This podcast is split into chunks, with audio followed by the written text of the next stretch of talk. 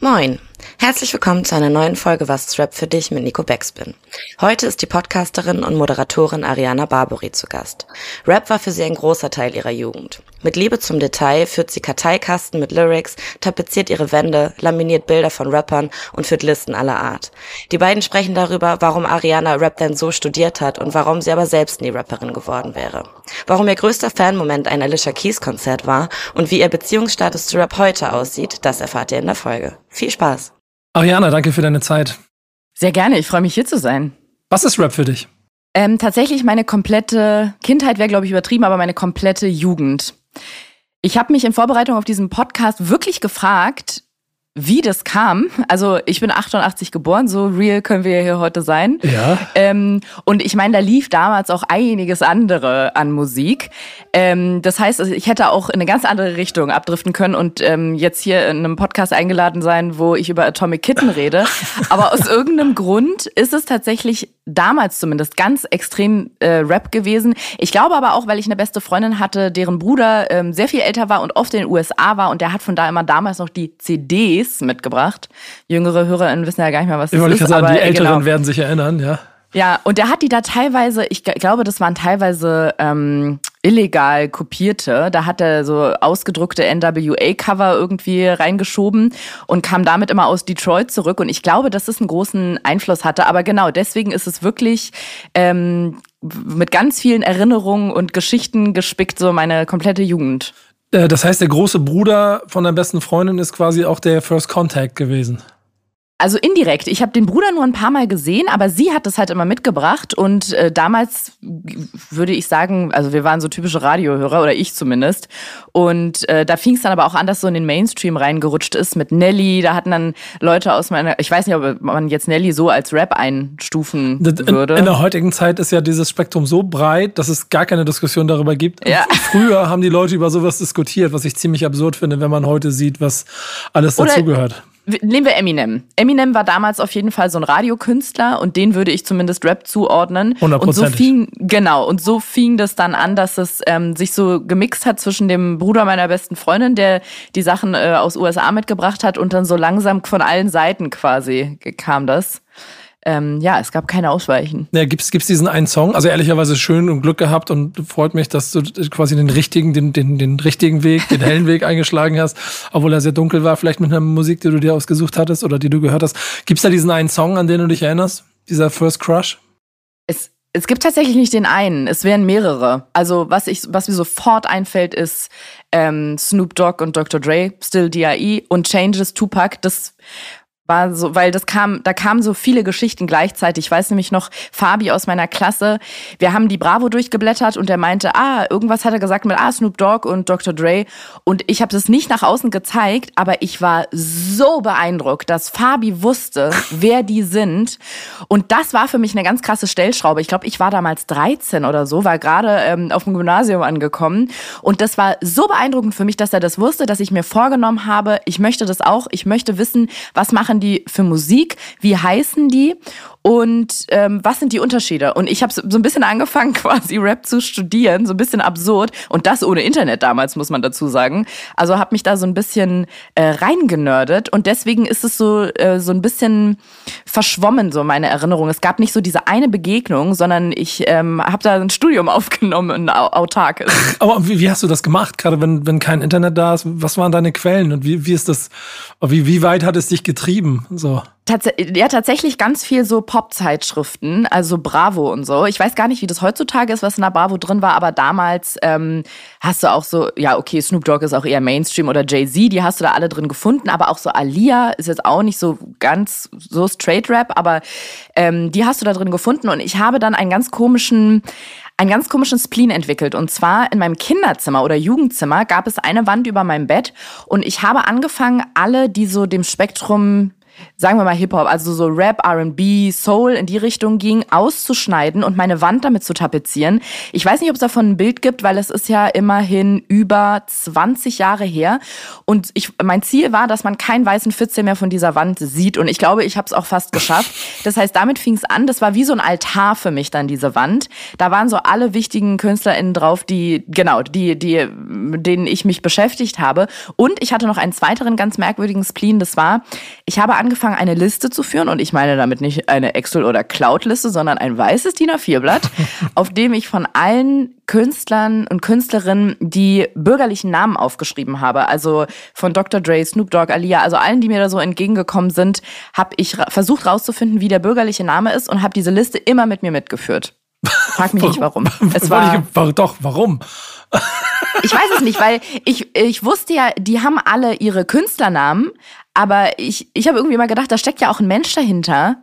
Wie heißt der denn? Hast, hast du das, hast du das im, im, im, Zweifel dann auch durch das Berufsleben und in, in Szenen in Deutschland unterwegs zu sein und dann mit Künstlern mal ähm, auch aus dem Musikgenre zu tun haben, zu tun zu haben, auch diese, irgendwann diese Erfahrung gemacht, dass Leute, keine Ahnung, wenn sie von Materia reden, wenn sie, wenn sie Martin sagen, weil sie dann damit ausdrücken wollen, dass sie einen Tick näher dass dran sind. Kennen. Ja, genau. Ja, und, ja, und Casper ist Benjamin und so. so. Ja, wenn das jemand gemacht hat, ähm, dann ähm, habe ich, glaube ich, manchmal leise in mich reingekotzt. Aber, aber du hast, hast quasi die Liste nicht deswegen mitgeführt, um auch von Andre zu sprechen und nicht von Dr. Dre.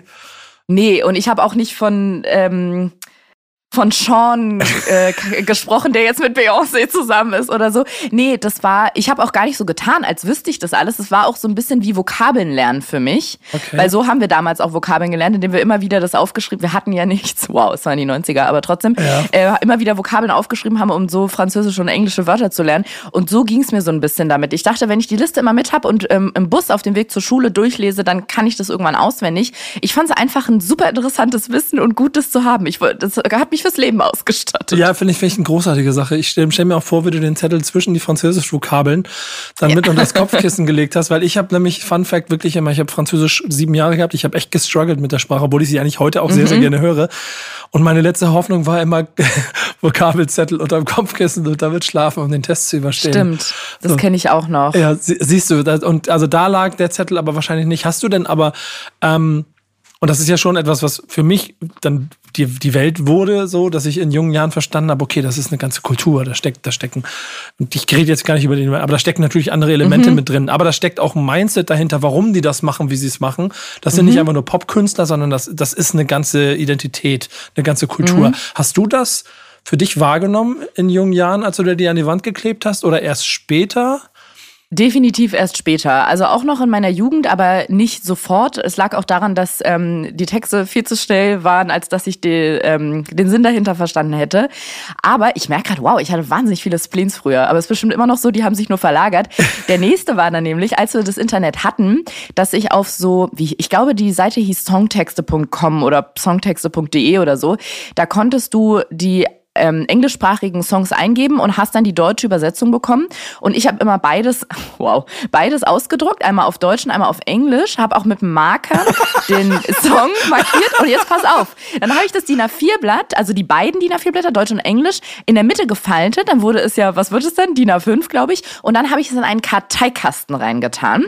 Und das war meine Songkartei. Weil ich wollte wissen, also ich habe da wirklich so ein Ding mit, ich will immer Dinge verstehen und das irgendwie, ja, so ein bisschen nerdy, wie, wie so ein also Selbststudium. Wollte wissen, worüber die da rappen. Und als ich, auch das Englische hat mir noch nicht, hat mir noch nicht so viel weitergebracht, aber als ich dann die deutschen Übersetzungen gelesen habe, habe ich gesehen, ah, da geht's ja ganz oft um bestimmte Themen und viel so um Herkunft und Struggles und Straße. Und da fing das bei mir langsam an, dass ich gesehen habe, okay, es steckt eine Kultur und eine, eine Kultur dahinter und eine Art, ähm, das Leben zu verarbeiten. Was ist das, was dich daran so fasziniert hat? Waren hm, es die mhm. Typen? Waren es, war es einfach nur die Musik? War es das Düstere, das Unbekannte? Ich glaube, es war ein bisschen das, dass ich mitbekommen habe, dass Leute um mich rum, die ich cool fand, fand, das cool finden. Also, dass sie das hören und das auch leben.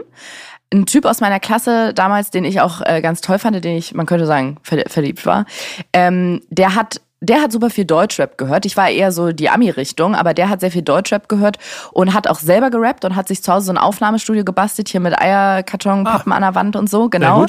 Und da, da, da habe ich dann auch angefangen tatsächlich, weil ich ja schon immer so ein Fable für Sprache hatte, passte damals gar nicht so für mich zusammen, weil er meinte, hey, du bist doch super gut mit Reimen und hat mir vor der Schule auch selber Schreiben beigebracht und, und Lesen gehört natürlich dann logischerweise dazu. Und er meinte, du könntest das voll gut. Und ich dachte so, nee, da bin ich nicht, ähm, ja, vielleicht cool genug. Ich bin nicht so Street, würde ich jetzt so sagen. Also, dass ich das damals so dachte. Und dann habe ich aber so ein bisschen mit dem geschrieben und wir haben auch was aufgenommen und der hat an Beats äh, rumgebastelt. Und ich glaube, dadurch kam das so ein bisschen, dass ich dachte, die Leute, mit denen ich so rumhänge, die leben das und die gehen da drin total auf. Und ich glaube, das hat dann so ein bisschen abgefärbt. Das hatte gar nicht mit der Musik, zumindest am Anfang nicht mit der Musik an sich zu tun, sondern mit den Leuten in meinem Umfeld, die es gehört haben.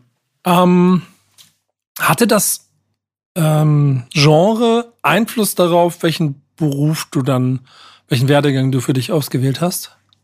Also ich wollte ganz früh dann Moderatorin werden. Ich wollte nach der Schule Moderatorin werden und das tatsächlich hauptsächlich wegen MTV. Einmal wegen der Musikvideos natürlich und dieser ganzen, ähm, dem ganzen sich beschäftigen mit Musik und den Interviews, die Leute treffen, was über die erfahren aber auch ähm, ja bei MTV gab es ja damals, ich weiß gar nicht, gibt es den Sender noch?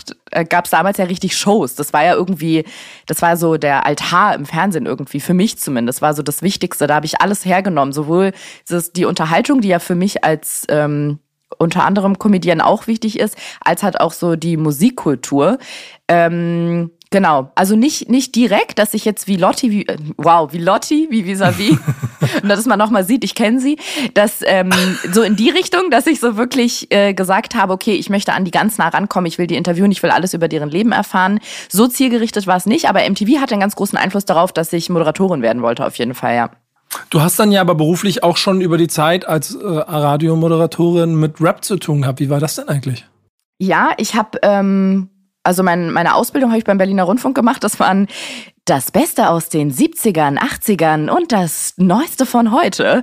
Ungefähr so. Aber bin dann nach ein paar Umwegen äh, bei KISS FM gelandet und ähm, das war aber, würde ich sagen, ich glaube, es war 2014 oder 15 schon die Zeit, wo es jetzt gar nicht mehr, also als ich aufgewachsen bin, da war Bussa noch Moderatorin bei KISS, als ich früher KISS gehört habe.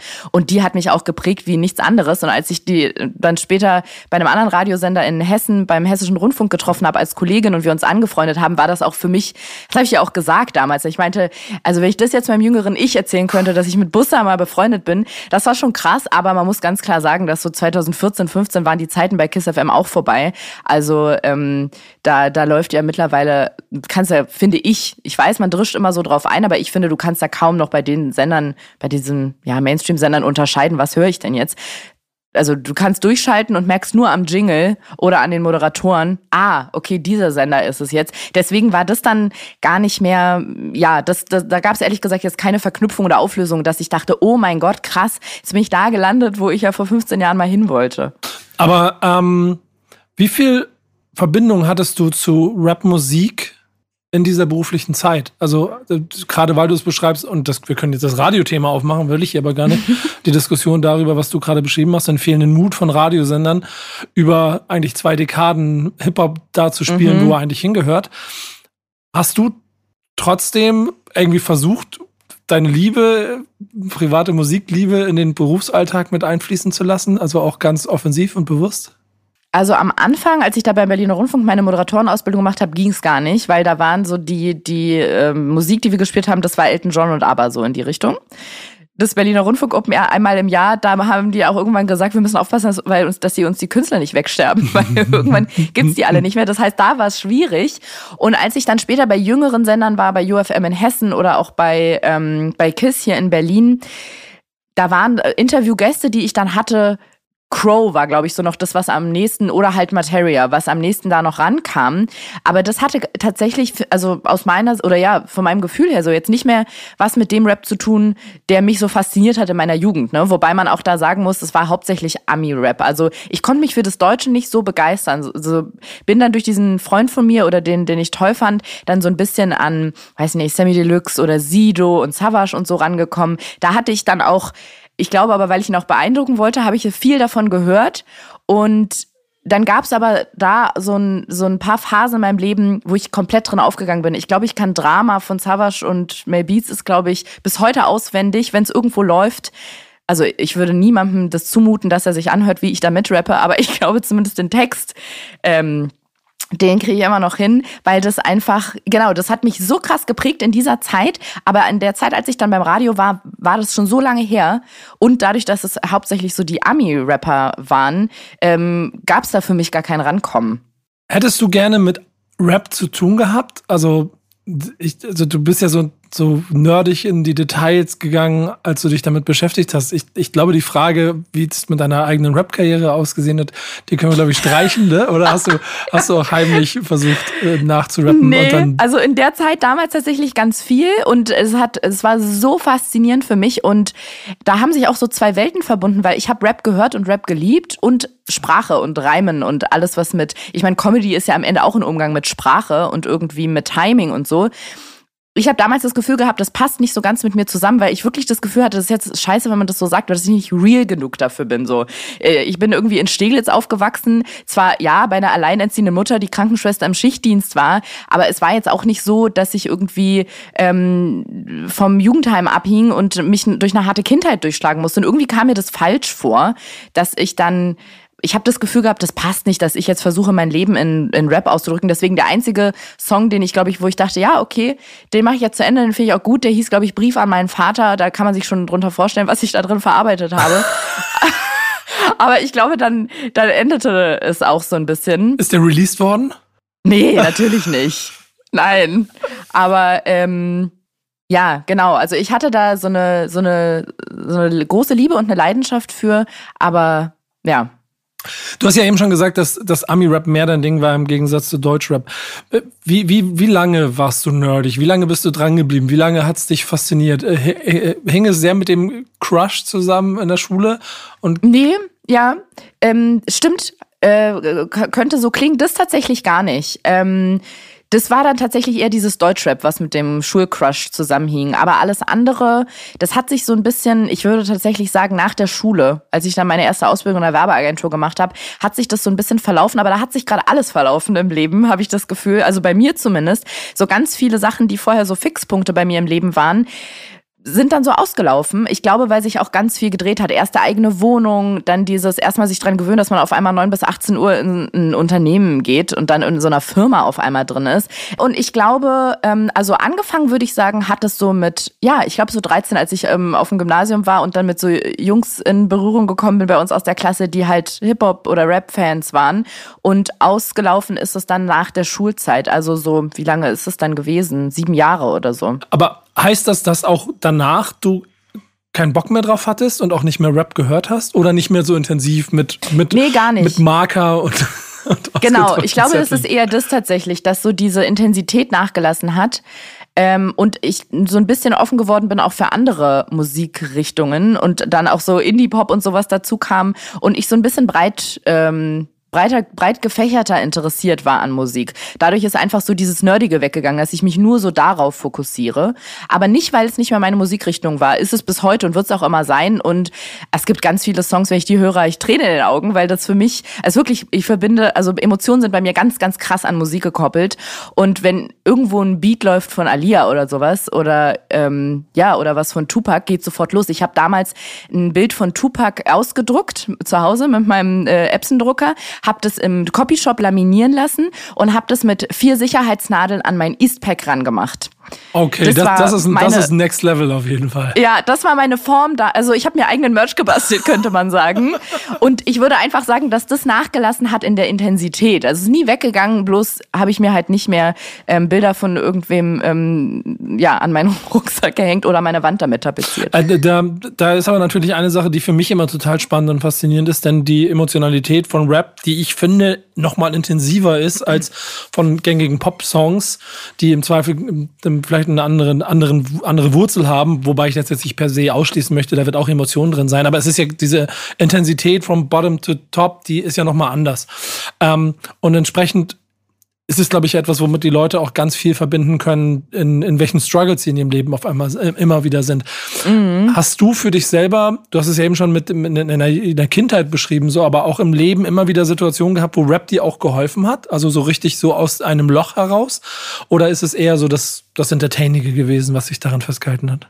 Nee, es war tatsächlich eher eine emotionale Verbindung. Es war am Anfang tatsächlich dieses ähm, gezielte sich reinarbeiten wollen, wissen, wie heißen die mit bürgerlichen Namen und wann kann ich Fabi endlich zeigen, dass ich auch ähm, DMX äh, von LL Cool J unterscheiden kann.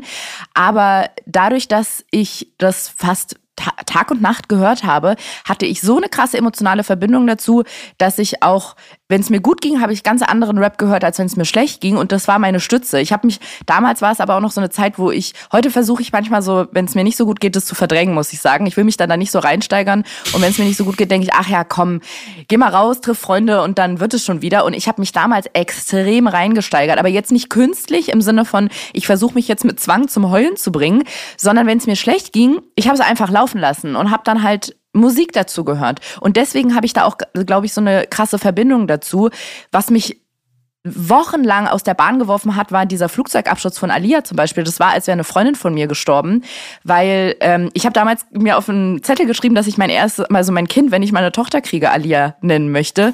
So eine Verbindung hatte ich damals dazu, aber nicht, weil es irgendjemand cool findet, sondern weil die so eine Wichtigkeit einfach für mich hatten. Die waren so eine Stütze für mich, wie, es wäre jetzt übertrieben, Freunde, ich habe jetzt nicht gedacht, dass wir wirklich befreundet sind, aber die, ähm, die hatten fast so einen Stellenwert wie Freunde, was so den emotionalen Support angeht. Ja, aber das ist ja ehrlicherweise das, was, ähm, wenn Künstler authentisch und ehrlich sind, dir auch mit automatisch mit auf den Weg geben. Und egal in welcher ja. Altersstruktur kann das immer wieder passieren. Und das mag ich auch so an diesem Genre so gerne, weil es immer wieder so ehrliche, authentische Persönlichkeiten gibt, die dich auf einmal catchen können. Ja. Das, das spüre ich bis heute. So. Und, mhm. und auch in welchen Voll. Altersstrukturen auch immer. Ja. Ich, ich bin Teil des Ganzen und musste in meinem Leben auch oft und viel darum kämpfen und auch viel gegen alberne Handbewegungen, die mir entgegengestreckt wurden. ähm, war es für dich mal peinlich, Rap zu hören? Nee, peinlich war es nicht, aber ich muss sagen, mit dem Deutsch, also ich konnte mich mit Deutschrap nicht so anfreunden und habe da so ein bisschen so Cringe-Gefühle gehabt, was ich glaube aber in ganz vielen Fällen total unberechtigt ist. Mm, damals war es auch uncool, deutsche Sachen zu hören. Also Deutschrap war noch so an der Schwelle, aber ähm, ich erinnere mich noch, es sollte irgendwann mal so eine Vereinbarung für alle Radiosender geben, dass die so und so viel Prozent deutsche Musik spielen, um deutsche Künstler und deutsche Künstlerinnen deutsche Texte zu supporten und das ein bisschen mehr äh, deutsche Musik einfach gespielt wurde. Und daran muss ich ganz oft denken, weil das heutzutage finde ich so eine Regelung völlig absurd. Also wenn man jetzt mal, ich, bin jetzt gehöre nicht mehr zu einer, ich bin keine typische Radio oder überhaupt keine Radiohörerin mehr, aber manchmal im Auto, wenn man dann so durchskippt, dann denke ich, wie absurd, dass wir dafür mal so wie so eine Gesetzesvorlage brauchten, so mehr deutsche Musik im Radio, weil ich höre jetzt fa fast überwiegend deutsche Texte. Ähm, und Damals war das aber nicht so normal, sage ich mal. Und deswegen war Deutschrap für mich manchmal peinlich. Also ich glaube auch so ein bisschen, weil ich da alles verstanden habe. Und ähm, in den ähm, Ami-Rap habe ich nicht alles verstanden und das fand ich irgendwie cool. Ist das dann auch so eine Zeit, wenn Deutschrap immer größer wird und ich ähm, müsste jetzt so ein bisschen Zeiten überdecken und, und du, du im Radio arbeitest und da entstehen Wellen und es sind immer die, die Superstars kommen da, entweder es sind die harten Straßenrapper aus Berlin oder oder die Casboss aus Bielefeld. Und da entwickelt sich etwas, ähm, und, und du sagst selber, Deutschrap dich so ein bisschen so peinlich berührt hat an der Stelle so. Mhm. Hast du trotzdem immer mal wieder neue Dinge entdeckt auf dieser Strecke? Also bist du auch trotzdem dran geblieben und hast auch äh, immer wieder neu verstanden, wie sich Rap im Ganzen entwickelt hat? Ja, aber tatsächlich auch da nur bei den amerikanischen Sachen, nicht ah, so beim Deutschen. Das krass. hat mich dann irgendwann wirklich verloren. Ähm, bis auf Sammy Deluxe vielleicht. Das war, oder, oder Savage auch, die beiden so ein bisschen. Mhm. Aber alles andere, ähm, ich weiß nicht, ob ich dann das Gefühl hatte, dass es zu Mainstream wird, dass mir ein Sido dann zu Mainstream geworden ist oder so. Das ist nicht mehr echt. Ähm, ja, ja, irgendwie so. Ich kann das auch nicht, ich kann ja nur von dem sprechen, was passiert ist. Ich habe es mir nicht vorgenommen, dass es so, dass das in mir vorgeht. Aber das Deutsche habe ich wirklich verloren. Und auch wenn ich dann von anderen hier Blumentopf und ähm, ich krieg die nicht mal zusammen. Wenn ich jetzt Sachen sage, Fanta 4 oder sowas, da sagen wahrscheinlich Leute so, hä, was hat denn das mit Rap zu tun? Aber deswegen, ich, das ist wirklich so eine graue Masse für mich, weil ich habe da so vor zurückgeschreckt. Ähm, ja, das, das habe ich auf jeden Fall super schnell aufgegeben. Da hatte ich auch gar kein Interesse dran. Weiß jetzt gar nicht warum, aber hat sich dann auch nie weiterentwickelt. Aber von den amerikanisch, vom amerikanischen Rap her auf jeden Fall, ja. Und was mir da krass aufgefallen ist, ist, dass ich in meiner Jugend wie gesagt, waren so 90er, ähm, gar keine Frauen kannte. Ich kann nicht mal sagen, ob es da welche relevante gegeben hätte, die ich einfach nur nicht auf dem Schirm hatte. Aber Frauen im Rap, das war, das gab es einfach gar nicht. Ich weiß gar nicht, ob ich da überhaupt dran gedacht habe, ob es, warum es es nicht gibt.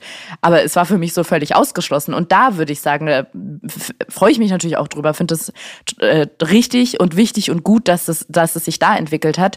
Und ähm, Genau, das war auf jeden Fall, was ich dann irgendwann bewusst wahrgenommen habe. Und wo ich auch nie verstanden habe, dass es so viele Leute gibt, die sagen, finden sie dann peinlich oder ähm, weiß ich nicht, können sie Frauen nicht abkaufen, finden sie unauthentisch, wenn, wenn die dann sagen, ja, keine Ahnung, fuck me oder wie auch immer. Also, nee, das gehört sich nicht für eine Frau und so. Ja. Der Prozess, was das angeht, ist ja immer ganz einfach. Die USA machen es vor und dann irgendwann schwappt ja. nach Frankreich über und dann irgendwann kommt es in Deutschland an. Ja. Und ja. Ähm, Little Kim, Foxy Brown, Missy Elliott, das hat allein schon sehr lange gedauert, bis es überhaupt es dafür. Stimmt. Missy Elliott, ja, natürlich. Irgendwelche Pendants ja. in Deutschland gegeben hat. Aber stimmt. Und erst, Missy Elliott. Und ich glaube aber Klar. erst Cardi B und, und auch Megan Thee Stallion und Nicki genau. Minaj haben dafür gesorgt, dass Voll. es in Deutschland ein Identitätsgefühl dafür gegeben hat. Genau. Aber stimmt, Missy Elliott natürlich. Die gehört auch zu dieser Riege der Großen von damals.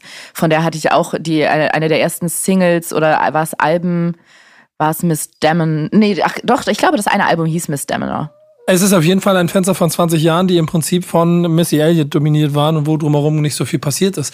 Und deswegen ja. ist es auch schon, und das finde ich das Schöne daran, die Entwicklung sich da auch offener zeigt und als Spiegel der Gesellschaft sich auch öffnet und es heute eine Selbstverständlichkeit ist und wir auf Festivals darüber glaube ich, nicht sprechen müssen, wie, wie, viel da platziert ist. Ich aber selber ja. natürlich auch aus dem Genre heraus damals immer mitbekommen habe, es gibt nicht viele weibliche Künstlerinnen, die sich an Rap versuchen, weil es nun mal A, sehr männerdominiert ist, aber auch von der Ästhetik her eine Sprache hat, wo man, glaube ich, auch erstmal einen Weg finden musste, wie man die ausdrückt. Und es gab ja schon immer die Diskussion zwischen dem harten Straßenrap und dem mhm. soften Studentenrap, der an sich nicht funktioniert hat und versucht dann nochmal mit der weiblichen Ebene irgendwo in den 2000 irgendwas mit Agro Berlin in Deutschland und so einen Weg zu finden, wie das dann die Leute auch in Akzeptanz für sich aufnehmen können.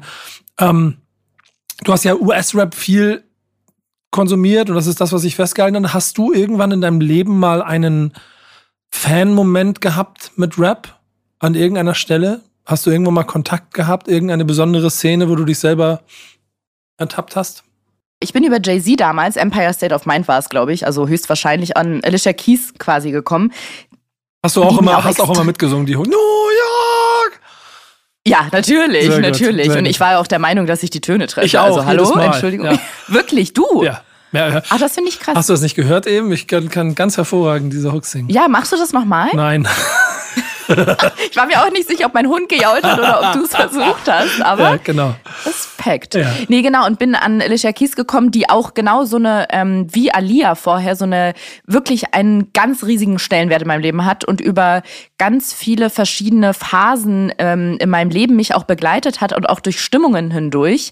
Und ich war letztes oder vorletztes Jahr war, nee, letztes Jahr war Alicia Keys in Berlin. Ich habe es zufällig gesehen am Abend vorm Konzert, habe super schnell noch Tickets im Internet gekauft und habe sie dann gesehen und die hat Fand ich auch so ein bisschen schade. Die musste natürlich super viele alte Sachen spielen. Fast, also viel mehr alte als, als ähm, neue Sachen. Und immer wenn die dann was Neues von ihrem upcoming, also neuem, neuem Album, dann was glaube ich damals noch nicht draußen war, letztes Jahr gespielt hat, war so verhaltenere Stimmung im Publikum und die Leute kannten die Musik auch nicht so richtig. Das war, glaube ich, definitiv die meisten wegen früher da. Und diese ganzen Songs aber aus dieser Zeit zu hören, Jay-Z hat sie leider nicht mitgebracht, er kam dann vom Band, aber diese, die Musik von damals zu hören, du kennst es bestimmt auch, dein Leben ist ja Musik oder ein ganz, ganz großer Teil deines Lebens. Was das mit einem macht, das ist so absurd, als würde man in so einer Zeitkapsel sitzen, die einen einfach, zack, von jetzt auf gleich 25 Jahre zurückwirft. Und dann irgendwann haben alle angefangen zu schreien auf diesem Konzert und ich habe gemerkt, ah, die hat die Bühne verlassen, weil niemand hat sie mehr gesehen. Und ich meinte zu meinem Freund, ich renn nach vorne und bin dann wirklich wie der schlimmste Groupie, ich glaube, sowas habe ich noch nie gemacht, nach unten gerannt und habe sie so, ich habe sie Hand ausgestreckt und sie so um fünf Zentimeter verpasst quasi. Sie ist so an mir vorbeigelaufen. Und das Witzige ist, dass ein Instagram-Follower von mir, der stand auf der anderen Seite und der hat gerade gefilmt und der hat mir dann am nächsten Morgen hat er mir ein Video geschickt und meinte, du hast sie fast berührt und hat mir dieses Video geschickt. Das heißt, ich habe diesen Moment auch noch auf Kamera, Süß. Äh, also auf Video, ja. Und ähm, jetzt habe ich vor lauter Begeisterung. Ach so, Fan-Moment hattest du gesagt, Genau. genau. Ähm, ähm, genau, das ist jetzt nicht so die klassische Rap-Künstlerin, aber ich bin auf jeden Fall auf Alicia Keys gekommen durch Jay-Z damals. Deswegen hat sich da so eine richtig krasse, so ein Circle irgendwie geschlossen, der halt damals angefangen hat, als ich 13, 14 war und jetzt letztes Jahr mit ähm, 34 ähm, ich, äh, so nah also ich war auch auf dem Kendrick Lamar Konzert letztes Jahr und so, aber das war alles von weiterer Entfernung. Es, und es war jetzt auch, muss ich sagen, von der, wie es mich emotional berührt hat, nicht ganz so krass. Das mit Alicia Keys war wirklich schon krass, weil es, ähm, ja, es ist äh, als hätte ich äh, jemanden von früher getroffen und wir hätten uns den ganzen Abend irgendwie über alte Zeiten unterhalten. Ja, aber gerade so wie du es beschrieben hast und wie das bei dir angefangen hat, ist das ja auch eine sehr intensive Auseinandersetzung mit diesem Genre Mhm. gewesen. So hast, äh, was, was sind dann eigentlich so Künstler, die du in letzter Zeit oder in den letzten Jahren für dich neu entdeckt hast? Gibt, du hast Kendrick Lamar Konzert eben angesprochen. Gab es in den letzten, letzten Dekade vielleicht sogar Künstler, die einen ähnlichen Impact hatten bei dir? Die, die, Ähm, ja, ich hatte tatsächlich eine Phase, ich weiß auch, wann das war, weil ich da gerade in Frankfurt beim Radio war, 2013, 14, wo ich, die heißen sehr ähnlich, muss ich gucken, ob ich sie auseinanderkriege. Ähm, Iggy Azalea und Azealia Banks. Mhm. So rum, glaube ich, genau. Und ich weiß nicht, was mich das da, wa- wa- warum ich mich da so verloren habe. Ich habe die fast jeden Tag ähm, in jeder Minute gehört. Und ich glaube, da fing das bei mir auch an, dass ich so mehr Fra äh, also Rapperinnen auf dem Schirm hatte. Ähm, jetzt habe ich schon wieder die Frage vergessen. Das ist. Äh, was ist denn los heute? Aktuelle Künstler. viel Kaffee getrunken. Ja, du, du hast, du Aktuelle hast den Künstler, Druck genau, im genau, Hintergrund, genau. dass dein Hund eventuell genau. gleich nicht mehr da ja, ist. Habe ich wirklich, das ist total bescheuert. Normalerweise pennt er, wenn ich aufnehme, einfach drei Stunden komplett durch. Heute hat er irgendwie, ja, weiß nicht, heute hat er irgendwie seinen fünf Minuten als Tag, aber seinen ja, fünf Minuten Tag. fünf. Fünf Minuten Tag hat er heute wirklich. Aber jetzt hat er sich gerade auf einem Mikrofonständer den Kopf abgelegt und hat die Augen zugemacht. Ich bin gerade ganz beruhigt. Ähm, genau, äh, die beiden, da hatte ich wirklich eine Phase, da habe ich, also da habe ich jedes Lied äh, äh, tausendmal am Tag gehört und habe auch so technisch versucht. Du merkst, ich bin immer so äh, sehr faktisch, genau. Ähm, vor allem bei Azale- äh, Azealia Banks, Azealia, nee, Azealia Banks, ähm, die hat ja eine, also das ist ja absurd, was die, wie die Frau rappen kann, in was für einer Geschwindigkeit und auch was für einer Härte, muss man sagen. Ich habe damals mit einem Kollegen gesprochen, der meinte, kann er nicht hören, ist ihm zu hart. Aber da war ich mir nicht sicher, ob das so ein bisschen daran liegt, dass er vielleicht diese Haltung hatte, ähm, ja, Frauen müssen Ladies sein und dürfen irgendwie, weil die ist schon, die haut halt rein.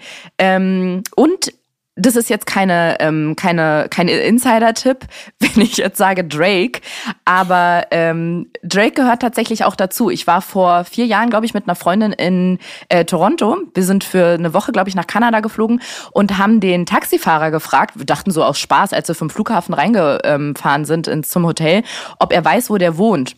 Und dann hat er gesagt, nee, wo er wohnt nicht, aber wo der manchmal gesehen wird. Und dann haben wir uns die ganze Woche versucht, also wir haben uns vorgenommen, versucht, äh, zu versuchen, Drake zu finden.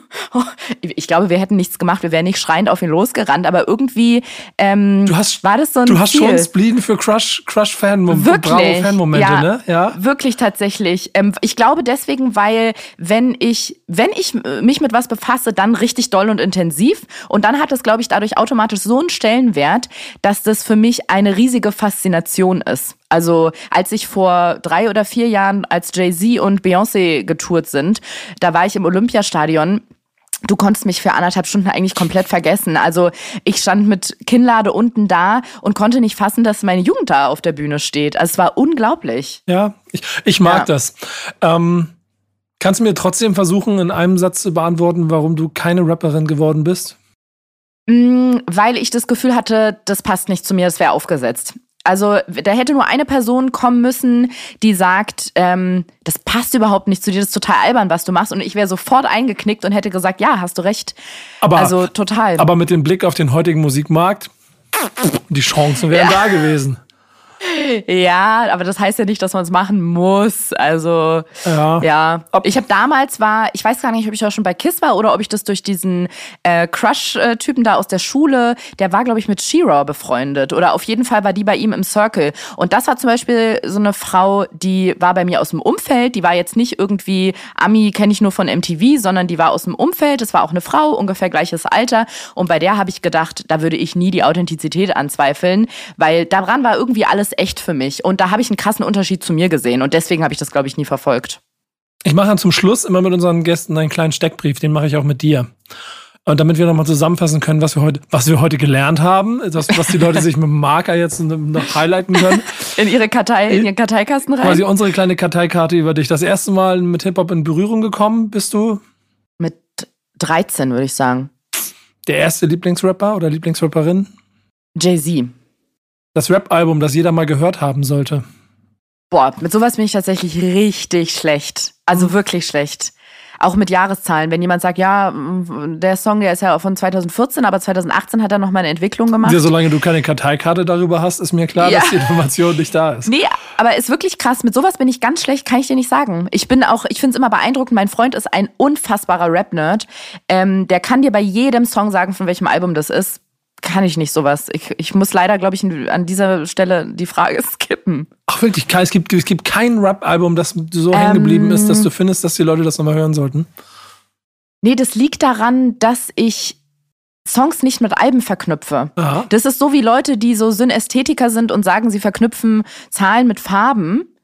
Ähm, ist bei mir das Gegenteil bei ähm, Songtiteln und Alben und genauso auch bei so Regisseuren, Produzenten, äh, Schauspielern und Filmen. Ich kann den Sachen, ich kann das nicht zuordnen. Ich weiß nicht, ob ich da vielleicht auch eine, eine Schwäche habe, aber ich wirklich, ich kann selbst dir, wenn ich dir jetzt drei Songs sage, die mich krass geprägt haben, ich kann dir nicht sagen, auf welchem Album sie sind.